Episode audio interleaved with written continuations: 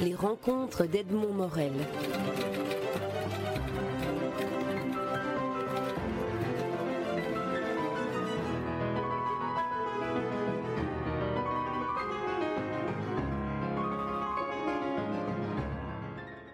Johan et Vellman, vous êtes euh, respectivement dessinateur et scénariste du 51e tome des aventures de Spirou Fantasio Spip euh, qui s'intitule Alerte aux orcons. Alors, ma, première question sera une question un peu, un peu traditionnelle, mais euh, je voudrais quand même avoir euh, votre, votre appréciation sur la manière dont on, se réapproprie un personnage historique lorsqu'on est dessinateur en premier lieu. La, difficulté, c'est de, c'est à la fois de, respecter 70 euh, ans d'existence d'un personnage et euh, en même temps d'essayer de, regarder vers l'avant, vers le futur et, de voir euh, quelle perspective on peut tracer pour ce personnage. Ça veut dire certainement connaître sur le bout des doigts déjà ce qui a été fait auparavant et peut-être aussi à certains moments l'oublier en tout cas, c'est ce qu'on va devoir faire euh, pour les albums suivants. Ce premier album, le tome 51, étant euh, pour nous une manière de, rendre un, de montrer pas de blanche et de rendre un ultime hommage à nos, illustres prédécesseurs, à ceux qui ont, créé le mythe, euh, Spirou et Fantasio. En priorité, André Franquin, parce que c'est lui qui a vraiment imposé et développé toute cette image mythique. Et puis, euh, dans d'autres dans d'autres mesures, euh, Fournier et Tom et Jean-Ry aussi, qui eux ont, ont réussi à, à porter le, personnage vers d'autres horizons déjà à l'époque. J'ai eu le sentiment, et, vous allez me dire, Joanne, si, euh, si c'est un sentiment que vous pouvez partager, que vous avez essayé ou, réussi à, reconstituer toute la chronologie visuelle et mentale de ce que le lecteur des Spirou depuis le début a conservé. On retrouve euh, dans, l'esprit du dessin, je dirais, ce qui fait de Spirou et Fantasio et de tout leur environnement des personnages universels qui sont atemporels. Je ne sais pas, c'est une bien. à la fois, je, pense que je prends ça comme un, comme un compliment. Euh, c'est vrai que ça a été un questionnement important et, de tous les instants chez moi, c'est-à-dire euh, euh, graphiquement comment euh, comment je peux faire ce, grand écart entre le, Spirou classique franquinien et le, Spirou moderne. insufflé par Tom et Jean-Henri, tout en étant aussi moi-même. Et ça, c'était une question un petit peu difficile. Donc il a fallu digérer euh, un petit peu tout ça, et, et puis après laisser, la main et le crayon euh, euh, glisser de manière à faire un, déjà faire un bon Spirou. et, et, pour le futur, faire du bon Johan aussi, certainement, à un moment donné. Alors, euh, Vellman, je me tourne vers vous maintenant avec, avec la même question, mais, mais cette fois-ci, comme en tant que scénariste, euh, j'aimerais vous interroger sur la manière dont vous intégrez la, psychologie des personnages. Euh, Spirou, Spip et Fantasio, par exemple, pour prendre les trois premiers qui apparaissent. Bah, finalement, le, processus est assez proche de celui que Johan a décrit pour le le graphisme, à savoir qu'il faut déjà s'être imprégné de ce qui s'est fait avant, avec euh, d'ailleurs comme pour le dessin, cette euh, difficulté, c'est que comme il y a eu plusieurs repreneurs, chacun a déjà imposé un style qui était quand même assez différent. Euh, Fournier n'était pas comme Franquin, qui n'était pas comme Tom et etc. Donc le personnage de Spirou, si on parle par exemple de, psychologie, c'est assez flou, parce que c'est un personnage qui a été une sorte de, marionnette, qui a permis à des auteurs de s'amuser, mais euh, dont on a un peu de mal à préciser très exactement quel est son caractère. Donc, euh, ce qu'on a essayé de faire avec Johan en en parlant ensemble, hein, parce que c'est un processus aussi qu'on fait euh, de manière conjointe. Quand on parle de l'histoire, on en discute à travers des, ping-pong. On, on, se retrouve à une terrasse de café, on échange sur les personnages, sur des intrigues possibles et on laisse ressortir ce qui nous semble être les fondamentaux de la série, même s'ils sont parfois assez difficiles à décrire. Il n'y a, pas une, par exemple une bible graphique aussi nette que le ferait Disney avec Mickey, et c'est pas aussi clair.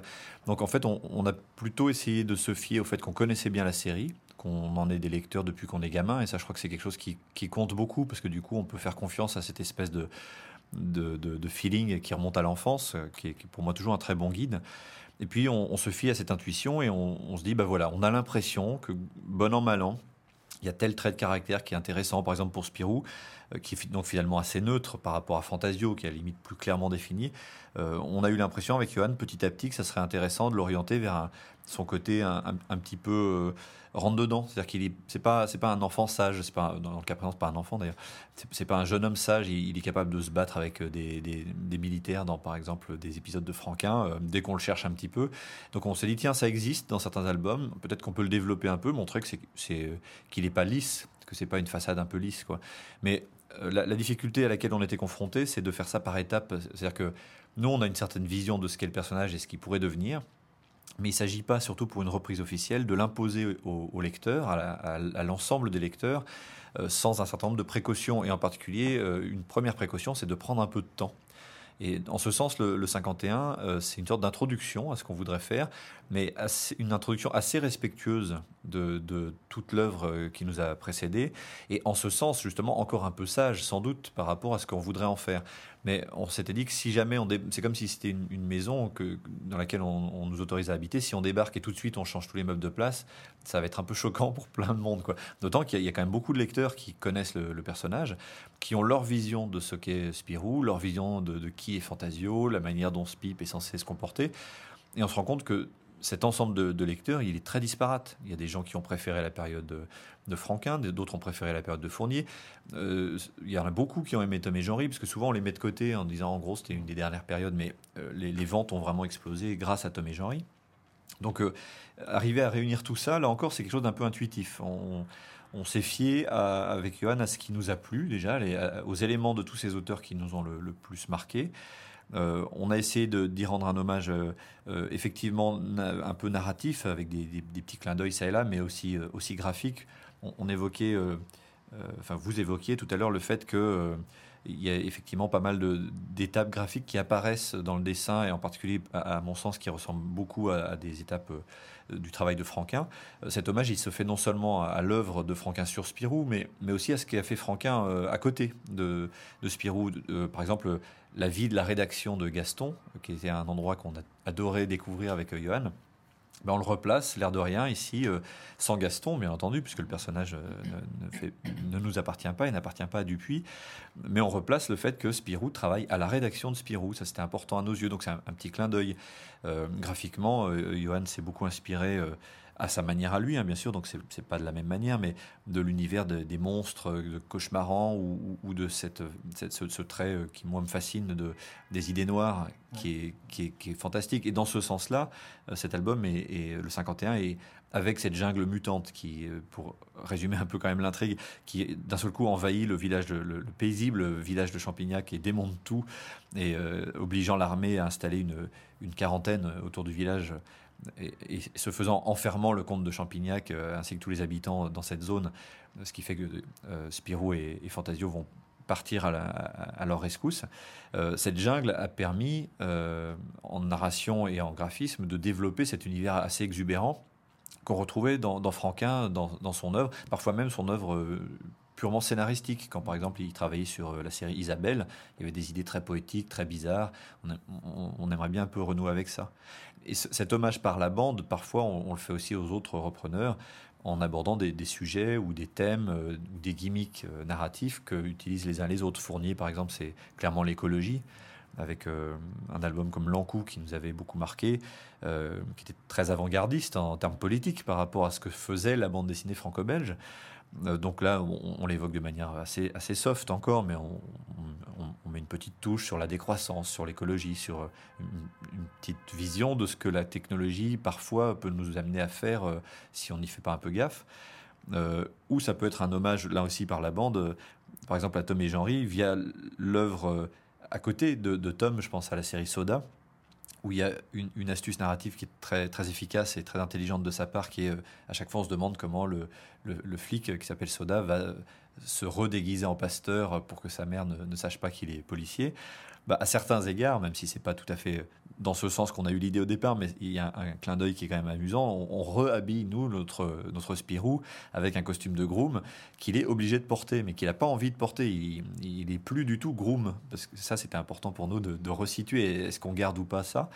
Et ça, c'était venu d'une réflexion euh, qu'on s'était faite, euh, qui était de se dire... euh, avant même de se dire comment on va l'expliquer, on se dit il faudrait qu'il soit à nouveau en costume parce que c'est quand même visuellement extrêmement fort, extrêmement frappant.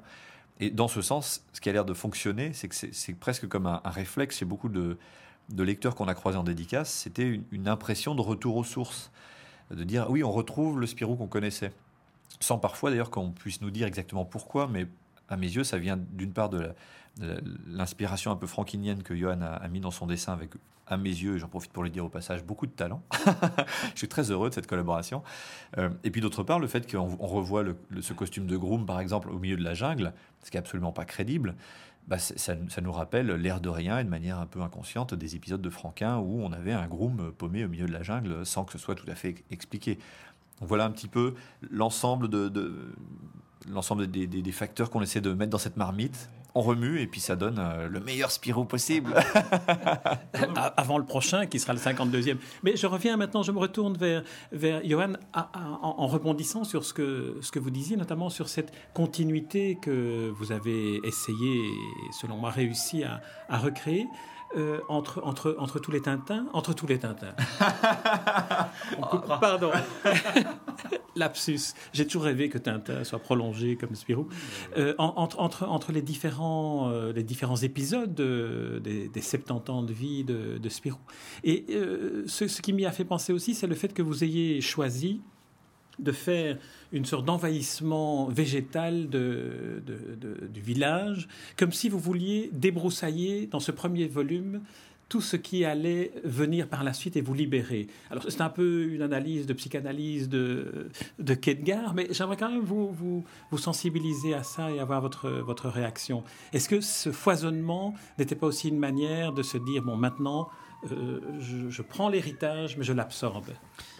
C'est effectivement un- une, vision qu'on peut avoir. Euh, Fabien en- le, présente souvent comme ça en disant euh, on fait, euh, à la fois on, on montre qu'on respecte l'œuvre Spirou en utilisant des choses qui ont été créées comme le village de Champignac et en même temps on en fait, on l'explose complètement en le faisant euh, envahir par des arbres qui font 200 mètres de haut, des champignons géants, des, des, an- des- des animaux mutants et les, villageois sont cloîtrés dans leur, euh, dans leur petite maison euh, ou euh, évacués.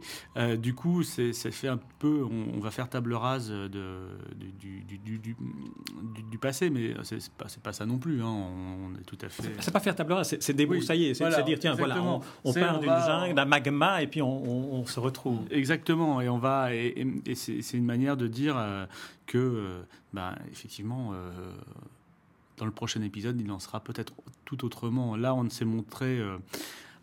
à la fois, on on s'est pas, pas senti obligé de le faire. On avait envie de le faire. C'était un vrai plaisir de retrouver Champignac, les personnages du village, euh, Zorglub, euh, évidemment, et Le maire. le maire, bien sûr, bon, qu'on aperçoit furtivement. Ah oui, ah oui, quand même, le retrouver le maire, il y avait longtemps qu'on n'avait plus vu, si je me souviens bien. Bien entendu. Et, euh, et, et puis, euh, c'était aussi une manière de prendre le lecteur euh, par la main, lui dire voilà, euh, euh, voilà on, on vous présente notre Spirou. Il est, euh, on, on- on pense, nous, être dans l'esprit de la série et on voudrait vous rassurer là-dessus. Euh, maintenant, il faut aussi que cette série, elle avance et qu'elle euh, qu'elle soit. euh, qu'elle reste contemporaine et qu'elle ait des perspectives. Donc, on va la faire, on va, on va vous emmener, suivez-nous, on va vous emmener quelque part. Alors, je trouve ça assez intéressant, cette, cette métaphore de, du côté très broussailleux qu'il va falloir débroussailler, parce qu'effectivement, je, l'employais d'une autre manière jusqu'à présent, et je trouve que votre approche est à la limite plus pertinente. Parce qu'en vous écoutant, je, me disais qu'effectivement, ce côté euh, très envahissant, finalement, de, euh, bah, tout ce qu'ont fait nos repreneurs, et envahissant parce que c'est fertile, parce que c'est riche, parce que c'est euh, vivant, justement. Bah, par contre, ça ralentit la marche, quoi. C'est-à-dire qu'effectivement, nous, on est comme dans une espèce de- d'expédition où ben, on se retrouve avec une jungle hyper dense et, et que, effectivement, comme le disait Johan, on a voulu dense aussi parce qu'on on, adore tous ces gens qu'on cite. C'est- on s'est pas senti obligé, genre, bon, bah, on a un cahier des charges. D'ailleurs, Dupuis nous a jamais euh, euh, donné de cahier des charges précis. Ils nous ont dit, euh, votre bible littéraire et graphique, c'est les 50 albums, vous piochez dedans. Mais le fait est que quand on aime, on ne compte pas et on n'a pas compté le nombre de références qu'on voulait faire, etc. Mais c'est vrai que du coup, on se retrouve avec des personnages qui, quelque part, doivent se frayer un chemin au milieu de ces références. Donc c'est pour ça que j'aime bien votre image, que je réemploierai par la suite. Après différentes métaphores qui sont celles de l'autobus, du flanc mou, de qu'est-ce que j'ai pu. de la maison. J'aime bien les métaphores. Et donc, effectivement. Euh, dans ce sens, j'allais dire, à certains égards, ça a un peu freiné l'expédition. Je veux dire par là que ce premier album, parce qu'on voulait qu'il soit justement conséquent et, on voulait se faire plaisir par rapport à cet univers qu'on adore, euh, m'a obligé en tout cas, dans, le cas présent, à faire une intrigue assez simple, assez linéaire pour aller à l'essentiel. Euh, m'a obligé aussi à ne pas mettre beaucoup de nouveaux personnages ou à parfois un peu les utiliser en deçà de ce que j'aurais aimé faire pour laisser la place au reste. Par contre, c'est vrai que maintenant que ça, c'est là, et, que, et que c'est là et bien là, c'est effectivement quelque chose de l'ordre d'un débroussaillage qui, va s'opérer, à savoir que petit à petit, on va, euh, j'ose pas dire couper les branches mortes, parce que ça, c'est à la limite, c'est presque péjoratif, mais de dire en tout cas, nous, on va essayer de dire voilà les directions qui nous importent le plus, voilà les branches vers lesquelles on a envie le plus d'aller. Et puis surtout, on va commencer à faire des greffes. C'est-à-dire qu'on va rajouter des choses à nous, on va mettre des trucs de côté, et puis on va rajouter nos personnages, nos nouvelles intrigues. Simplement, si on avait dû faire ça trop vite, il y aurait eu une espèce de, choc frontal entre notre univers à nous, qui existe déjà, parce que une grande différence euh, euh, en ce qui concerne la reprise qu'on fait maintenant par rapport à celle qui a été faite, par exemple, par euh, par Franquin en son temps ou même Tomé Genry, c'est que nous, avec Johan, on, a eu d'autres albums avant, on a développé un univers avant. Je suis pas en train de comparer la qualité hein, de ça, simplement de dire, on, a quand même eu. Euh, c'est, on arrive avec des bagages. Voilà, on arrive, voilà, on arrive avec des choses qu'on a faites avant et un univers qu'on a développé. Euh, Franquin a, quasiment débuté sur euh, Spirou, Tomé Genry aussi. Donc, dans ce sens, si on est arrivé avec notre bagage, notre univers, et qu'on l'avait mis en face de cet univers déjà foisonnant, euh, moi, en tout cas, j'avais assez peur d'un album qui aurait été un, énorme kouglof euh, immangeable. Donc, on a préféré aller vraiment à l'essentiel, les fondamentaux, même s'ils sont foisonnants. Par contre, c'est vrai que la mission euh, qu'on annonce déjà un peu à la fin du, 51, puisqu'il y a une espèce d'annonce, hein, on espère un peu excitante de ce que sera le, tome suivant. Déjà, le, 52 que, j'ai commencé à écrire, clairement, il, nous emmène vers autre chose. Euh, et, j'ai l'impression, en tout cas en le faisant, que, que, je suis déjà un peu plus à l'aise parce que justement j'ai opéré ce travail euh, aussi d'hommage et, de digestion. Euh, l'hommage, vous, avez évoqué Franquin, qui évidemment est une sorte de, figure emblématique euh, de la bande dessinée, on peut dire de, manière générale, mais aussi l'ancrage dans l'actualité euh, avec, avec le, la particularité que vous avez développée l'un et l'autre d'une férocité un peu différente de celle de Franquin, notamment avec les personnages de, de l'armée, du général et de ses troupes qui, qui organisent une quarantaine autour du village de Champignac. On sent qu'il y a eu là une sorte de jubilation dans la création des personnages et une jubilation dans l'hommage aussi. Ah oui, parce que pour moi, il y, avait, euh, il y avait quand même une forme déjà de férocité de la part de Franquin, mais qui était euh, cachée souvent par sa bonhomie et sa, gentillesse et sa tendresse pour la plupart de ses, euh, personnages. Cela dit, moi, c'est pas parce que là j'ai un peu la dent dure avec l'armée que j'ai pas une forme de tendresse pour les militaires, puisque mon, père l'était, donc j'ai quand même un peu de recul là-dessus. Simplement, quand on aime bien, on châtie bien, comme on dit. Et moi, ça, bien entendu, c'est beaucoup plus jubilatoire de, de forcer un peu la charge et dans le cas présent de montrer ses ça me fait rire tout seul, hein, je suis désolé, mais à chaque fois que je, repense à cet excellent scénario, je ris. Surtout extrêmement bien dessiné par Johan. Mais il y, a toute une scène qui. On reviendra, Johan, sur l'aspect écologique des choses. mais il y a une, scène qui, en plus, est, assez radiophonique, paradoxalement, par rapport au fait que c'est une BD c'est que quand, quand Spirou et Fantasio arrivent aux, alentours de la quarantaine, de, donc autour de, Champignac, et sont face à des militaires qui ont d'énormes masques à gaz, euh, en fait, ils, ils, comprennent rien à ce que les militaires leur disent, ce qui fait que ça donne un, dialogue complètement surréaliste entre des militaires qui leur font et Spirou et, que répond-il Et eh ben, Spirou et Fantasio font genre euh, qu'est-ce que je ne capte pas le moindre le traître mot de ce que vous dites. oui, c'est ça. Ils finissent pour essayer de les emmener sur une fausse piste, euh, finissent par leur montrer une direction quelque part en faisant oh là-bas, nous fléché, ce qui est parfaitement idiot, mais qui nous faisait beaucoup rire avec euh, Yann. mais là encore, on est dans la lignée. Hein. pour moi, l'antimilitarisme, un peu, un peu rigolo, c'est du Franquin pur jus. Dans Gaston, c'est hyper présent. Quant à l'écologie, c'est aussi Franquin, mais est fourni par la suite. Alors, euh, sur l'écologie, euh, Fabien Vellman évoquait En coup, l'album En coup. J'ai eu l'impression, Johan, qu'en dessinant ce monde végétal, euh, vous, avez été dans, cette ligne-là, euh, l'envahissement du, végétal lorsqu'il est, lorsqu'il est détruit par, par une, espèce de, champignon ou de, ou, de virus. Ça vous inspire, et ça vous inspire un, dessin qui, à certains moments, est proche de, de la peinture. On pense à, du Dali parfois, ou on pense à, à, des peintres où, l'exubérance végétale mmh. prend une, force qu'un peintre peut trouver. C'est drôle que vous parliez de ça parce que euh, avant de faire euh, avant de faire Spirou, euh, j'ai déjà toujours été très très très très inspiré par par la par la nature, c'est-à-dire que à un moment donné, dans, dans, ma jeunesse, avant de faire de la bande dessinée, moi, je savais pas trop si je voulais faire vraiment de la BD ou si je voulais faire de la zoologie, par exemple. C'est-à-dire étudier les animaux, aller dans les forêts, euh, étudier des, races de serpents ou de perroquets, ou de choses comme ça en Amazonie. Pour moi, c'est une espèce de fantasme euh, très fort. C'est-à-dire que la forêt a un appel sur moi qui est, euh, présent depuis toujours. Et une des premières séries que j'ai réalisées, et qui continue d'ailleurs à exister, s'appelle Toto l'ornithorynque, qui est une bande dessinée jeunesse qui chez Delcourt, qui raconte l'histoire de petits animaux en Australie. Donc, il y a un ornithorynque, un koala, un renard volant et tout ça. Et cette bande dessinée est réalisée à la peinture. Euh, puisque donc euh, je, suis issu d'une j'ai fait mes études aux Beaux Arts euh, une école en France à Angers et, et là-bas c'est une école de peintres beaucoup et ça a été un des apports principaux de cette école-là pour moi, c'est qu'en plus de mon, mon, enfin, mon amour, ma passion pour la bande dessinée, mmh. euh, j'ai découvert aussi la peinture.